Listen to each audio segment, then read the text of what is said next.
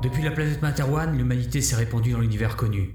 En son sein germèrent de rares élus formant une redoutable organisation destinée à maintenir la sécurité psychique envers et contre tout. On les appelle les forces mentales.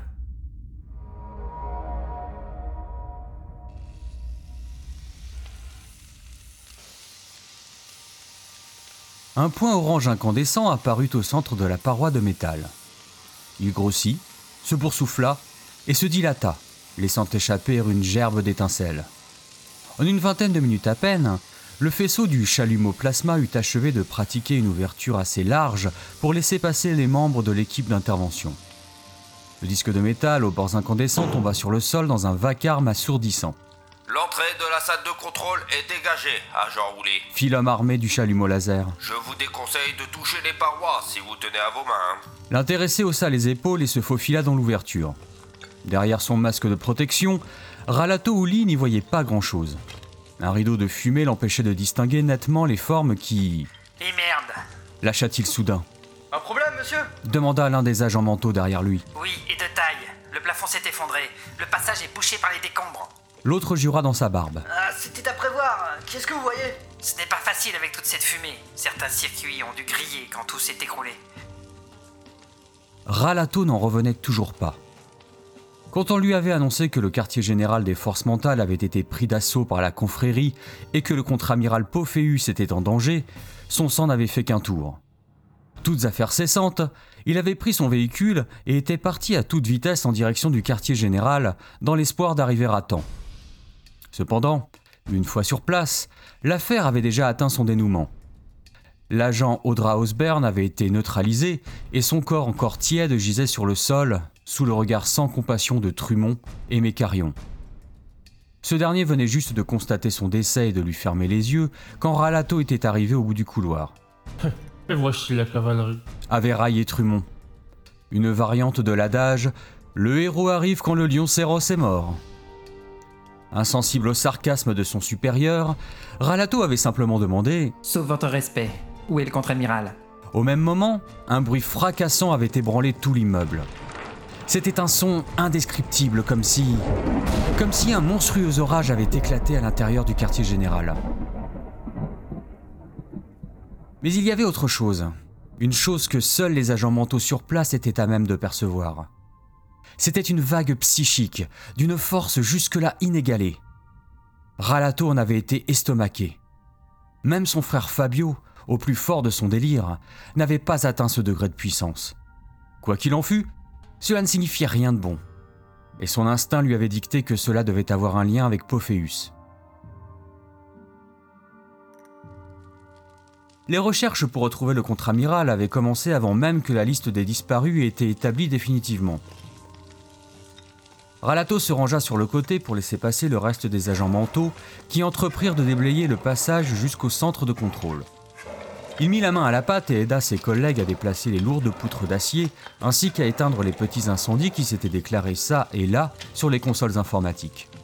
Oli S'écria une voix étouffée à l'autre bout de la pièce. Venez voir Il y a quelqu'un ici Ralato lâcha son extincteur et se rua au fond de la salle. Nom d'un chien Jura-t-il.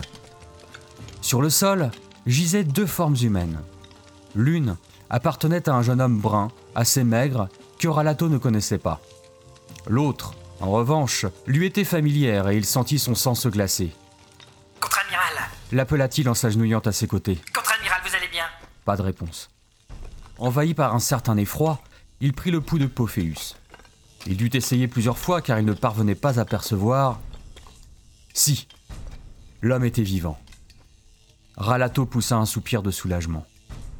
D'un geste, il ordonna à l'un des agents de vérifier si l'autre individu était également en vie. On lui fit rapidement signe que oui. Cependant, quelque chose n'allait pas. Ils n'ont aucune blessure, aucune trace de contusion. Ils n'ont donc pas été assommés par des débris qui viennent du plafond. Et pourtant, leurs signes vitaux sont à peine perceptibles.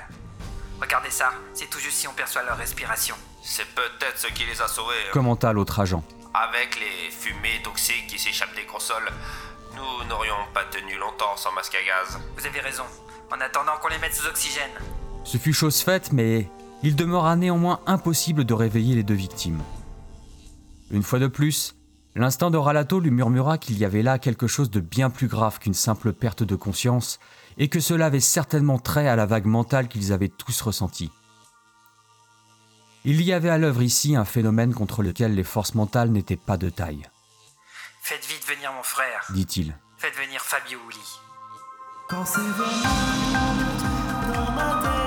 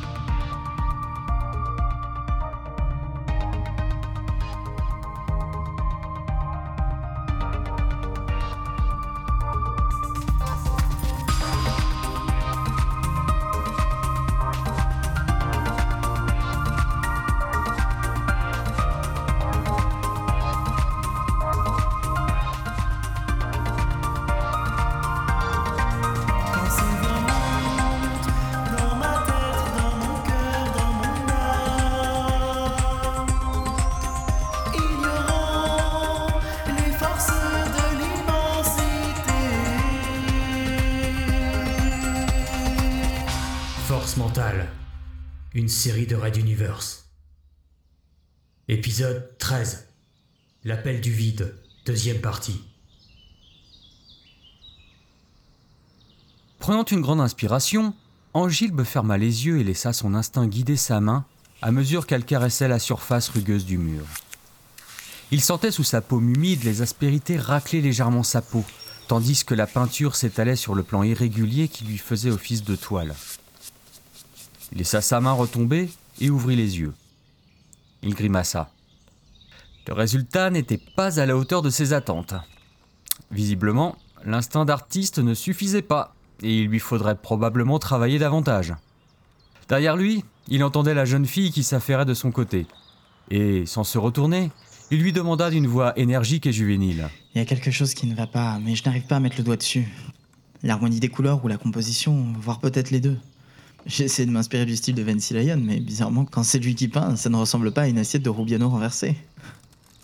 T'en penses quoi, Méala Il attendit patiemment que la jeune fille daigne interrompre son propre processus créatif pour lui répondre. Il fut d'autant plus désarçonné quand une voix, définitivement masculine, bien que tout aussi jeune, commenta derrière lui. C'est pas beau. Angible fit volte-face, prête à se saisir de la fourche qui reposait non loin de lui contre le mur de la grange. Nulle trace de Méala. À sa place, un drôle de petit bonhomme brun, aux yeux perdus dans le vague. Je vous demande pardon? Fit Angilbe. C'est pas beau, répéta l'autre, sans croiser son regard. Puis-je savoir, monsieur le critique d'art, ce qui vous fait porter ce jugement sans appel sur mon œuvre? L'autre se contenta de hausser les épaules. Ce fut une autre voix qui lui répondit. Ce qu'Andy essaie de vous dire fort maladroitement, c'est que ce que vous avez fait là ne laisse transparaître aucune âme, aucune réflexion. Vous avez voulu faire comme si. Euh, C'est bien pour s'entraîner, mais n'espérez pas être couvert de louanges pour ce, ce truc. Le nouveau venu était un jeune homme blond, à l'allure dégingandée. Il vint se placer à côté du petit brun, qui, selon les déductions d'Angilbe, devait être Andy. Malik s'occupe de tout, dit Andy en regardant son camarade. Oui, Andy, c'est toujours moi qui dois faire la conversation à ta place. J'ai l'habitude maintenant. Interloqué, Angilbe dévisagea les deux intrus. Cela n'avait aucun sens. Il était en train de peindre dans la grange de la demeure familiale avec Méala. Les choses auraient dû se passer différemment. Des images lui parvinrent par flash. Une bataille de peinture, des rires, des roulades dans le foin, le froissement d'une jupe que l'on relevait, une raideur soudaine, là où l'on se serait attendu à une chaleur humide. Mais cela, Angilbe n'en avait cure.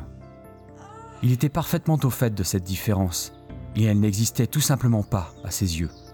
La fille, elle a un zizi, commenta Andy. Pourquoi? Cela n'était ni une moquerie ni un jugement, mais une réelle et sincère incompréhension de ce qui se déroulait devant lui. Andy, Le gourmanda néanmoins Malik. cela ne se dit pas, voyons. les souvenirs d'Angilbe commencèrent à se faire de plus en plus précis. La fourche le long du mur. Il la voyait, plantée dans une pièce de bois à côté de lui et de Mehala, tandis qu'ils étaient dominés par la silhouette grande et terrible de... Il arrive Fit Andy? Partir Partir maintenant Oui, partir De qui parlait-il? De mon père. pensa Angilbe. C'est maintenant qu'il doit franchir le seuil de la porte. Il va nous découvrir et à partir de ce moment, plus rien ne sera comme avant. Il tourna son regard en direction de l'entrée de la grange. Dehors, le temps semblait avoir tourné à l'orage. Bizarre. Dans ses souvenirs, il avait pourtant fait beau ce jour-là. Le ciel s'obscurcit de plus en plus jusqu'à devenir d'une noirceur totale, zébré de violents éclairs dont le rythme allait crescendo. Il est là Il est là Cria Andy, Mais qui, bon sang? Rugit Angilbe pour se faire entendre malgré le vacarme environnant. Il faut partir Malik, partir Impossible Répondit l'intéressé. Il va passer par le seul accès. Et lui là, on en fait quoi? Andy secoua la tête. Pas s'occuper de lui La cible On m'a dit, la cible Malik poussa un soupir et dévisagea Angilbe, le scrutant des pieds à la tête. Je ne vois qu'un gamin qui a tout autant la trouille que nous. Ça, une cible T'es pas sérieux Partir, Malik Partir Insista Andy. Mais par où, nom d'un chien On revient toujours à la même question Dehors, le néant parcouru d'éclairs semblait sur le point d'engloutir la grange. La cible, avait dit le gamin. Ces mots libérèrent le torrent de souvenirs qui dormait jusque-là dans un recoin de l'esprit d'Angilbe. Il savait qui était ce gamin. L'attentat dans le quartier général des forces mentales. Le centre de contrôle. Le jeune homme qu'il avait désigné comme celui qui l'attendait. Mais ces événements se déroulaient des décennies après l'incident de la grange. Quelle était cette mise en scène absurde? Vous m'avez drogué, c'est ça? Fit-il en s'avançant d'un air qu'il voulait menaçant vers Andy et Malik. Je vous reconnais, vous faites partie de la confrérie. Angilbe fut surpris de constater qu'il avait récupéré sa voix d'adulte, mature et désabusée, aux antipodes de ce qu'elle avait été dans ses jeunes années. Danger Danger Fut tout ce que répondit Andy. Malik se tourna vers Angilbe. On en parlera plus tard si vous voulez bien. Il faut vraiment décarpir d'ici. Il arrive. Vous ne le voyez pas? Non, Angilbe ne voyait rien d'autre que cette étrange tempête qui faisait rage à l'extérieur. Et pourtant, derrière, il sentait qu'il y avait quelque chose. Une chose invisible à ses yeux mais bien présente, et qui recelait un réel danger. Son instinct sembla alors le supplier de rejoindre les deux jeunes gens qui couraient se réfugier de l'autre côté de la grange. Il l'écouta, et ce fut heureux, car un violent éclair vint foudroyer l'endroit où il se trouvait deux secondes plus tôt. Mais qu'est-ce qui se passe ici? Pas le temps de vous expliquer. Andy, que fait-on? Pas d'accès Pas d'accès Seule issue La situation semblait désespérée quand, soudain, un pan de mur entier se mit à briller d'une lueur pourpre. Une sorte de passage ovoïde se dessina dans la lumière et une forme humaine en sortit, telle une apparition divine. C'était une femme brune au regard serein qui leur tendit la main en souriant.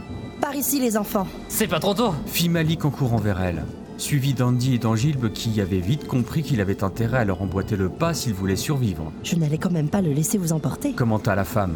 Venez, je connais un endroit sûr. Andy, passe devant. Oui, maman. Merci.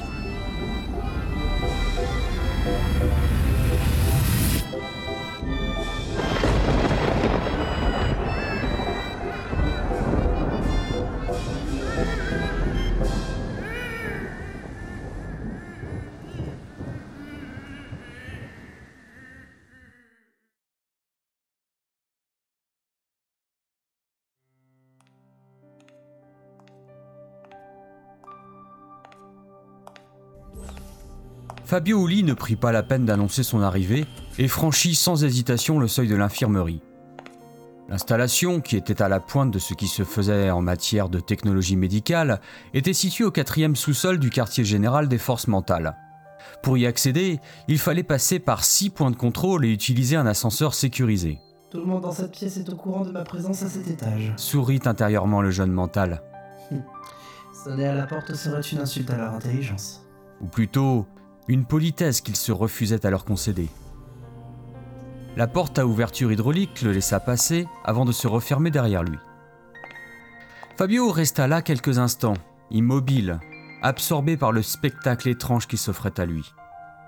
Tout se passait comme dans un rêve. Quatre hommes se tenaient debout, face à lui. De gauche à droite, le maréchal Trumont, une tasse de café à la main. Son frère, Ralato, encore au garde à vous, et deux gardes armés qui levaient doucement leurs armes vers le nouveau venu. Une simple précaution Se désintéressant d'eux comme s'il ne s'était agi que des personnages d'un tableau, Fabio posa son regard sur les formes étendues sur les deux lits médicalisés qui occupaient la majeure partie de la pièce. Sur l'un d'entre eux reposait l'amour de sa vie. Angile. C'était donc ça. Le message adressé par son frère n'avait pas été des plus explicites. Juste quatre mots. C'est urgent, viens. Du ralato tout craché. Le ton impérieux du message n'avait toutefois pas échappé à Fabio, et il avait quitté l'université mentale par le premier autoptère. Le maréchal Trumont se racla la gorge, comme pour lui rappeler qu'il avait oublié quelque chose. Je ne l'ai pas salué. Constata Fabio, non sans un certain amusement, malgré le caractère dramatique de la situation. Mais c'est qu'il est susceptible de ma parole. Mes respects, maréchal. Fit-il en effectuant un parfait salut. L'autre parut se détendre quelque peu, Agent Ouli. répondit-il. Fabio se tourna alors vers son frère, Agent Ouli. dit-il en lui adressant un bref signe de tête. Ralato le fixa froidement, lui rendit son salut et dit à son tour. Agent Ouli. Trumont fronça les sourcils. Ces échanges de saluts s'inscrivaient dans la pure tradition militaire, mais il lui semblait que ces deux-là se payaient sa tête, à leur manière. Fabio rompit et s'intéressa à l'individu allongé dans le deuxième lit. Qui est-ce? Demanda-t-il. Nous pensons qu'il s'agit de son agresseur. Répondit Trumont. Votre frère l'a trouvé à côté du corps inerte du contre-amiral. Agent Ouli, je vous laisse le soin de briefer votre frère. Ralato entreprit de relater à Fabio les détails de l'attaque du quartier général des forces mentales et les circonstances dans lesquelles on avait retrouvé Pophéus. Et c'est toi qui as eu l'idée de faire appel à moi? Fit Fabio, levant un sourcil interrogateur. Trumont ne laissa pas à Ralato le temps de répondre. Vous n'auriez certainement pas été mon premier choix en tout cas. Fabio se tourna et lui adressa un regard glacial. Je vous demande pardon, maréchal. Et pourquoi cela? L'autre ne se démonta pas et poursuivit. Nous faisons là face à un cas de force majeure. Mais il conviendra ensuite de faire un point complet sur les circonstances qui ont permis à l'agent Osborne de tromper votre vigilance. Ne vous étiez-vous pas porté garant de sa loyauté? Fabio resta silencieux, soutenant le regard accusateur de Trumont. Petit à petit, l'expression de ce dernier sembla passer du dédain à la colère, de la colère à l'hésitation, puis de l'hésitation à la peur. Oui, la peur. C'était une peur viscérale qui lui fit faire inconsciemment un pas en arrière. Ralato comprit ce qu'il se passait, mais se garda bien d'intervenir. Il vient de réaliser qu'il est en train de prendre de haut un homme qui, il y a peu de temps, rasait des immeubles de 30 étages d'une simple pulsion psychique. Pas vraiment le genre de gars qu'on a envie d'énerver. Rien qu'en repensant à cet affrontement, Ralato en avait lui-même des sueurs froides. Sentant qu'était venu le moment de désamorcer l'atmosphère électrique qui s'était installée dans la pièce, Ralato s'adressa à Trumont. Avec tout mon respect, maréchal, m'accorderiez-vous un entretien privé avec mon frère? Il n'y a pas à dire. Commenta intérieurement Fabio. Tu sais y mettre les formes, Ralato. Trumont sembla considérer la question et, voyant là une manière élégante de fuir la présence de Fabio, hocha la tête et fit mine de consentir gracieusement à la requête de Ralato.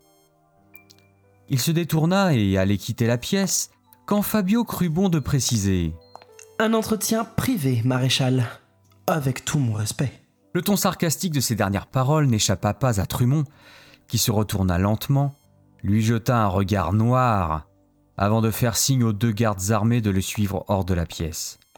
Quand ils furent partis, Fabio s'autorisa à quitter le masque qu'il avait arboré et posa tendrement une main sur le front de Pophéus. Merci d'avoir permis cela. Finit-il par dire à son frère. Ralato hocha la tête. Je dois bien admettre que je rejoins Trumont sur ce coup-là. Vu ce que tu as traversé récemment, je ne crois pas que tu puisses faire quoi que ce soit pour lui. Mais j'ai pensé que tu aimerais le voir une dernière fois. Fabio le contempla comme s'il découvrait un parfait étranger. Euh, tu veux dire que quand tu m'as appelé pour sauver la mise, tu n'y croyais pas une seconde? Que tu as agi par pur sentimentalisme Toi Personne n'est parfait. J'ai eu tort Pas vraiment. Je suis épuisé, Ralato. Honnêtement, je ne sais pas comment j'ai tenu le coup après l'incident de Saint-Bottine, enchaîné avec la purge de l'université mentale et maintenant ça. Ralato observa un silence gêné avant de dire. Bon, dis-lui au revoir et va faire ton rapport. Il va y avoir pas mal de paperasse administrative avant qu'il ne te mette sur le grill. Mais de quoi tu parles? Fit l'autre d'un ton exagérément outré. Tu m'as officiellement appelé pour que je réveille le contre-amiral, et c'est ce que je vais faire, même si cela doit consommer ma dernière énergie. Ralato poussa un long soupir. exaspéré. Ah, mais quelle tête de mule Pourquoi est-ce que je ne m'étonne même pas?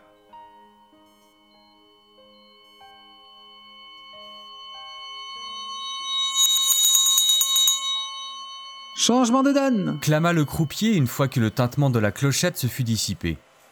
Un énorme sourire se dessina sur le visage couturé de cicatrices du pirate qui leur faisait face, étirant ses lèvres épaisses et dévoilant une rangée de dents abîmées.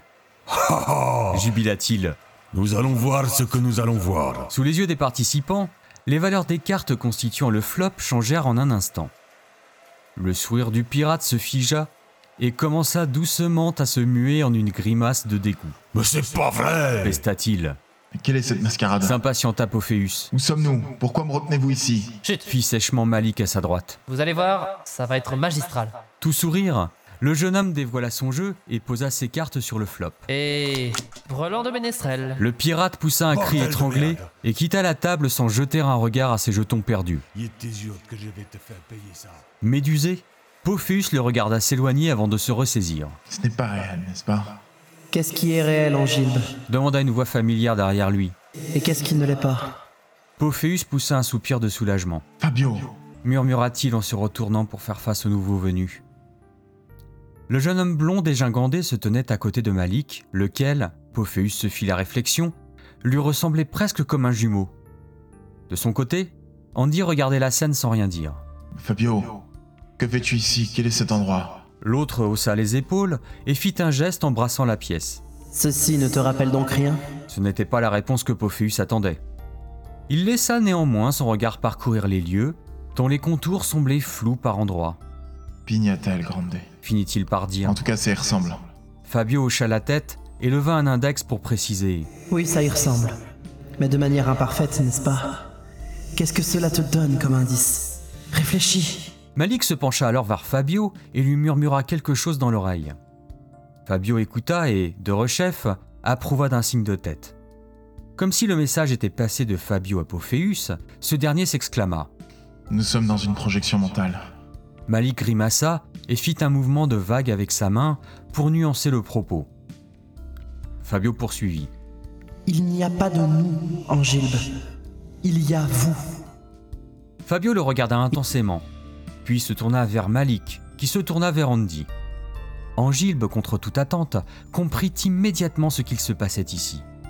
Andy, ce jeune mental, car ce ne pouvait être qu'un mental, l'avait entraîné dans son propre monde intérieur. Dans quel but? Là, c'était assez flou. Sa présence dans le centre de contrôle pendant l'assaut du quartier général des forces mentales n'était certainement pas un hasard. Il ne faisait aucun doute qu'il était manipulé par les membres de cette fichue confrérie qui noyautait l'organisation. Mais maintenant que sa mission était remplie, Andy ne semblait visiblement pas avoir eu d'instructions pour la suite.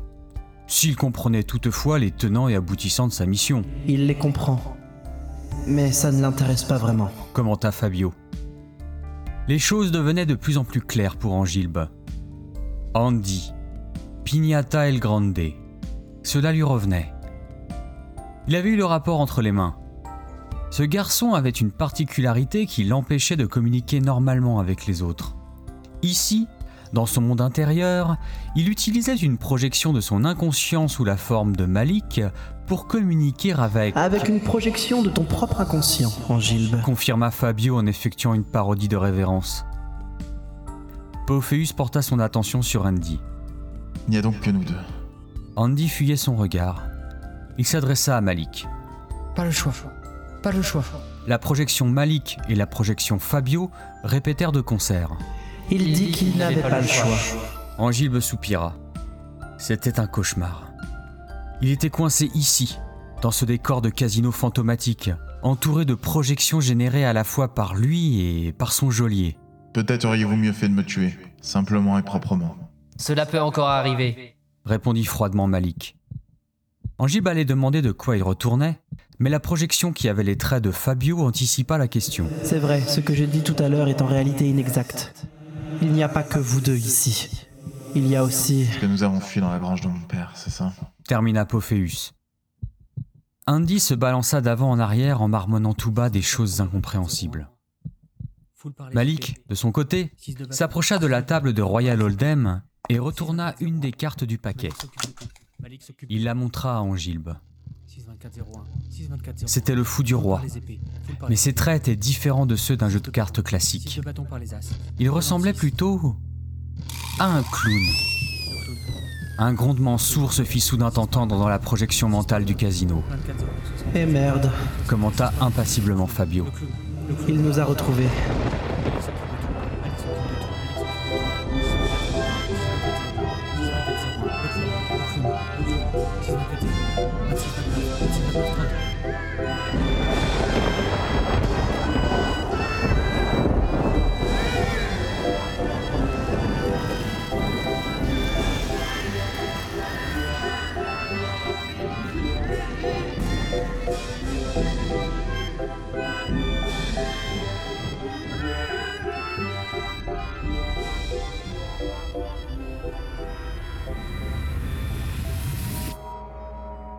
Dans une autre réalité, celle que tout le monde considère comme étant la seule et unique, la vraie personne répondant au nom de Fabio Uli s'écarta violemment du corps d'Angilbe Pophéus, comme s'il avait été projeté en arrière.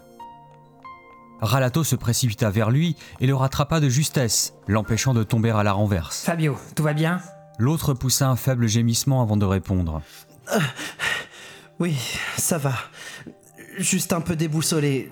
J'ai été surpris. Que s'est-il passé là-dedans? Fabio se dégagea de l'étreinte de son frère et alla s'asseoir sur la chaise au chevet de Pophéus. Rien. Absolument rien. Rien? Tu te fous de moi? Fabio leva les yeux et les plongea dans ceux de Ralato. Tu ne comprends pas. Il n'y avait rien. Pas même les défenses habituelles d'Angilbe. Non, je m'attendais pas à des miracles. Je sais bien qu'il est insondable. Mais je n'avais rien imaginé de la sorte. Tu veux dire que... C'est bien ça, Ralado. Son esprit est absent de son corps. C'est une véritable coquille vide. Ralato soupira et alla se verser un verre d'eau. Il en proposa un à son frère, qui refusa d'un signe de tête. Alors, alors il n'y a plus rien à faire? Se résigna Ralato. Si. Le contredit Fabio. Ce disant, il fit un geste en direction du corps d'Andy. Peut-être que si je plonge dans son esprit à lui, j'aurai plus de chance. Mais tu es dingue, Fabio Pour ce qu'on en sait, c'est ce gamin qui est à l'origine de ce qui est arrivé au contre-amiral. Et toi, tu veux aller farfouiller dans son esprit comme ça? Et que proposes-tu dans ce cas? Un silence gêné s'installa entre les deux frères. Maintenant? Finit par demander Ralato. Oui, maintenant. Quelque chose me dit que le temps presse. Je ne saurais t'expliquer pourquoi. Sans autre forme de cérémonie, il se leva de sa chaise et alla s'installer à côté d'Andy. Il prit une grande inspiration et approcha tout doucement ses mains du visage du jeune homme. Tu es sûr de ce que tu fais? L'interrompit Ralato. Fabio eut une moue amusée et répondit simplement Bien sûr que non. Puis il amorça la fusion mentale.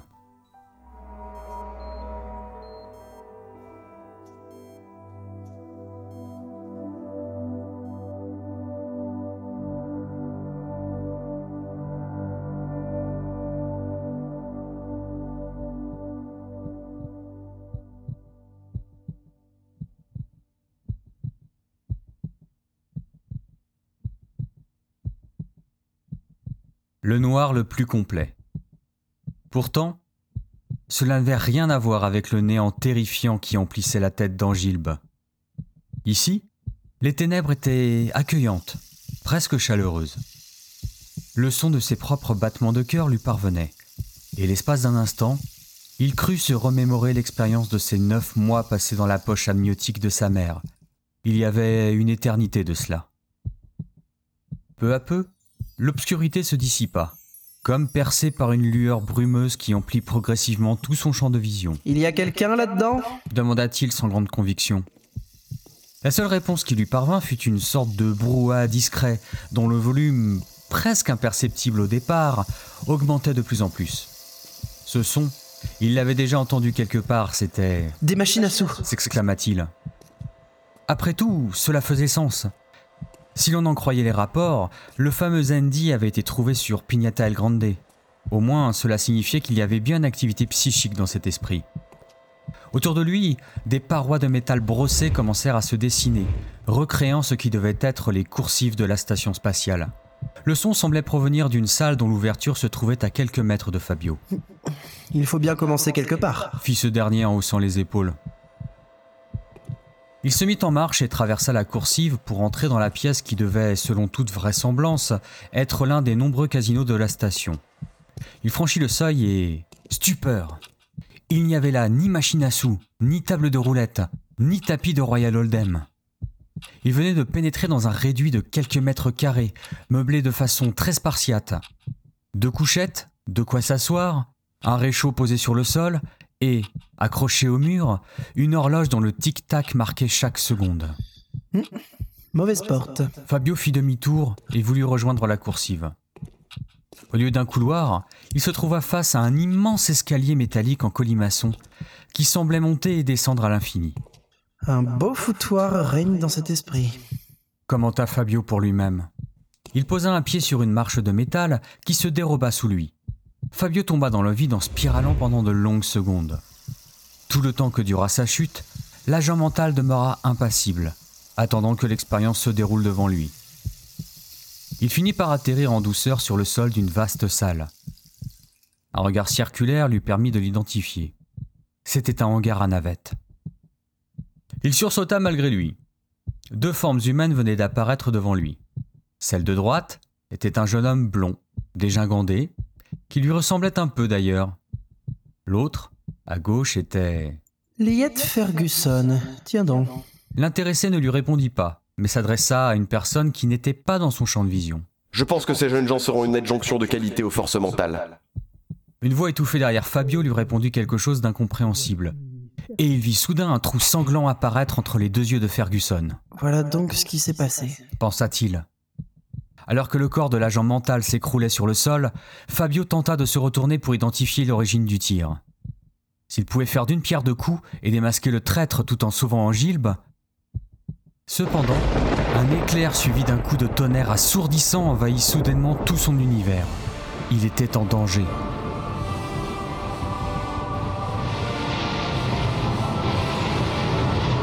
Angilbe se cramponnait du mieux qu'il pouvait à la rambarde de la passerelle qui surplombait la promenade de Pignata El Grande. Intéressante votre solution de repli. Lança-t-il à l'attention de Malik. Il savait qu'il était inutile de s'adresser à Andy directement. Nous avons fait au plus pressé. Maintenant, si vous avez des suggestions à émettre, nous sommes tout oui. Je ne sais même pas à quoi nous avons affaire. Dit Pophéus. Il ne voyait toujours qu'un grand vide, parcouru d'éclairs bleus qui se rapprochaient dangereusement du petit groupe recroquevillé sur la passerelle. Ce vide semblait l'appeler, l'inviter à venir en lui, et ce, afin de l'engloutir à tout jamais. Angilbe détacha péniblement ses yeux de cette vision hypnotique et se focalisa sur Andy. Ce dernier, qu'il pensait dépassé par les événements, le surprit en soutenant son regard pour la première fois. Il fut d'autant plus étonné quand le jeune homme s'adressa directement à lui. Faire barrage Faire barrage Mais comment par tous les diables? Andy ferma les yeux et répondit. Faire comme moi Un bref instant passa, comme une bulle de calme au milieu du maelstrom qui les englobait. Soudain, la projection de Malik, accroupi à côté d'Andy, se redressa et fit face à la tempête, bras tendus devant elle. À ses côtés, une autre projection ne tarda pas à se matérialiser. La mère d'Andy. Elle aussi se mit en position défensive. Angilbe comprit alors où Andy avait voulu en venir. Il se tourna vers la projection de Fabio qu'il avait invoquée malgré lui. L'autre ne lui laissa pas le temps de lui donner des instructions. Ça va, j'ai compris. Mais je vais avoir besoin d'un coup de main. Tandis que Fabio partait rejoindre Malik et la mère d'Andy, adoptant la même posture, Pophéus chercha au fond de lui et appela celle qui viendrait compléter le bataillon. Mais alors, j'ai besoin de toi. Maintenant. La jeune fille en salopette apparut immédiatement à ses côtés. Elle lui adressa un bref sourire en inclinant la tête avant de rejoindre les trois autres projections. Les quatre illusions tendirent leurs mains vers les éclairs et une barrière énergétique prit forme, tenant l'ennemi à distance. Pophéus se tourna alors vers Andy. Cela suffira-t-il? Sommes-nous à l'abri? Andy secoua la tête en signe de dénégation. Comme pour confirmer cette réponse, un tourbillon d'éclairs s'écrasa contre la barrière protectrice qui se déforma sous l'impact. Puis, un deuxième éclair frappa la barrière au même endroit. Un trou se forma dans la membrane d'énergie psychique générée par Malik, Fabio, Meala et la mère d'Andy. Tel un tentacule monstrueux, La forme parcourue d'éclairs se fraya un chemin à travers l'ouverture et se déploya en direction d'Angilbe. Ça y est, Se dit ce dernier. c'est terminé. Il ferma les yeux, prêt à accueillir cette mort étrange qu'il n'aurait jamais pu imaginer être la sienne. Cependant, rien ne se passa, Quelqu'un peut me dire ce que c'est que ce foutoir? demanda une voix familière. Angilbe rouvrit les yeux. Fabio C'était le vrai Fabio, pas la projection de son esprit, laquelle faisait toujours front avec les autres. L'image était surréaliste. Son amant se tenait devant lui, tel un rempart le protégeant de la forme menaçante qui, contre toute attente, s'était arrêtée net. Alors, une voix stridente, désarticulée, rugit dans leurs esprits.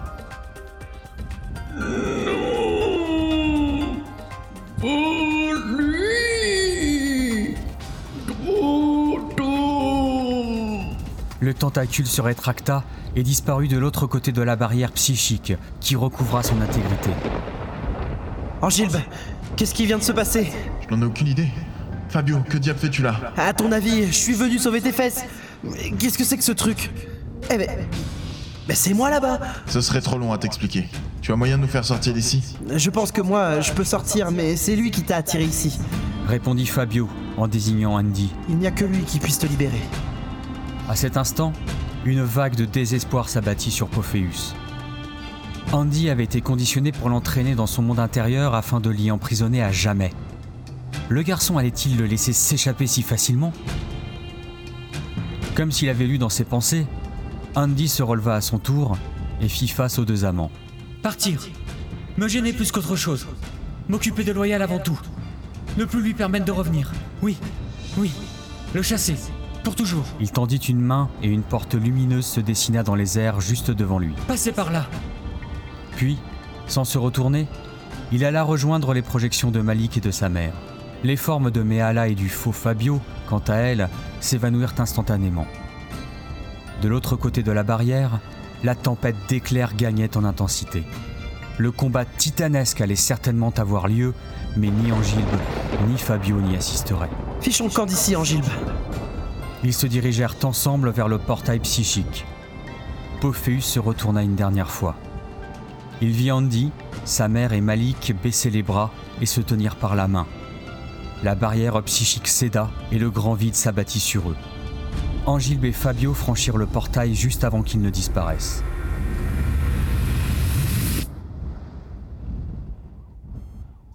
Quand Angilbe Pophéus rouvrit les yeux, Fabio et son frère Ralato se tenaient à son chevet. Monsieur? Monsieur? Demanda Ralato. Monsieur, vous allez bien? Comment vous sentez-vous? Le contre-amiral l'ignora et porta plutôt son attention sur Fabio, qui le regardait, les yeux brillants. Fabio, mon brave Fabio, murmura-t-il. tu es venu me chercher. Que pouvais-je faire d'autre? Répondit le jeune mental blond.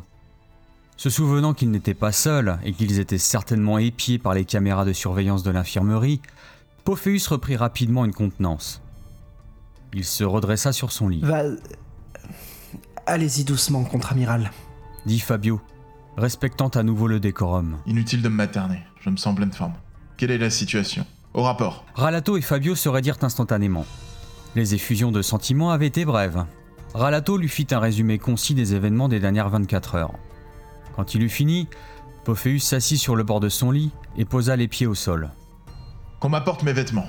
Préparez une réunion avec tous les officiers. Nous devons lancer une enquête de grande envergure.